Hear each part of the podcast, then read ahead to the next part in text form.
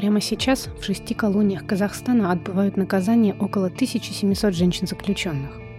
Большая их часть попала в колонию за ненасильственные преступления – мошенничество, кражу, употребление наркотических веществ.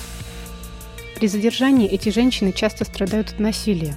В самих исправительных учреждениях им зачастую отказывают в качественном медобслуживании. От осужденных отказываются родственники, и лишь немногим после выхода на свободу удастся адаптироваться к жизни на воле. В спецпроекте «Заключенные в Казахстане» мы рассказываем, как и чем живут тюрьмы страны, с какими трудностями сталкиваются женщины в местах лишения свободы и как проходит их реинтеграция в общество.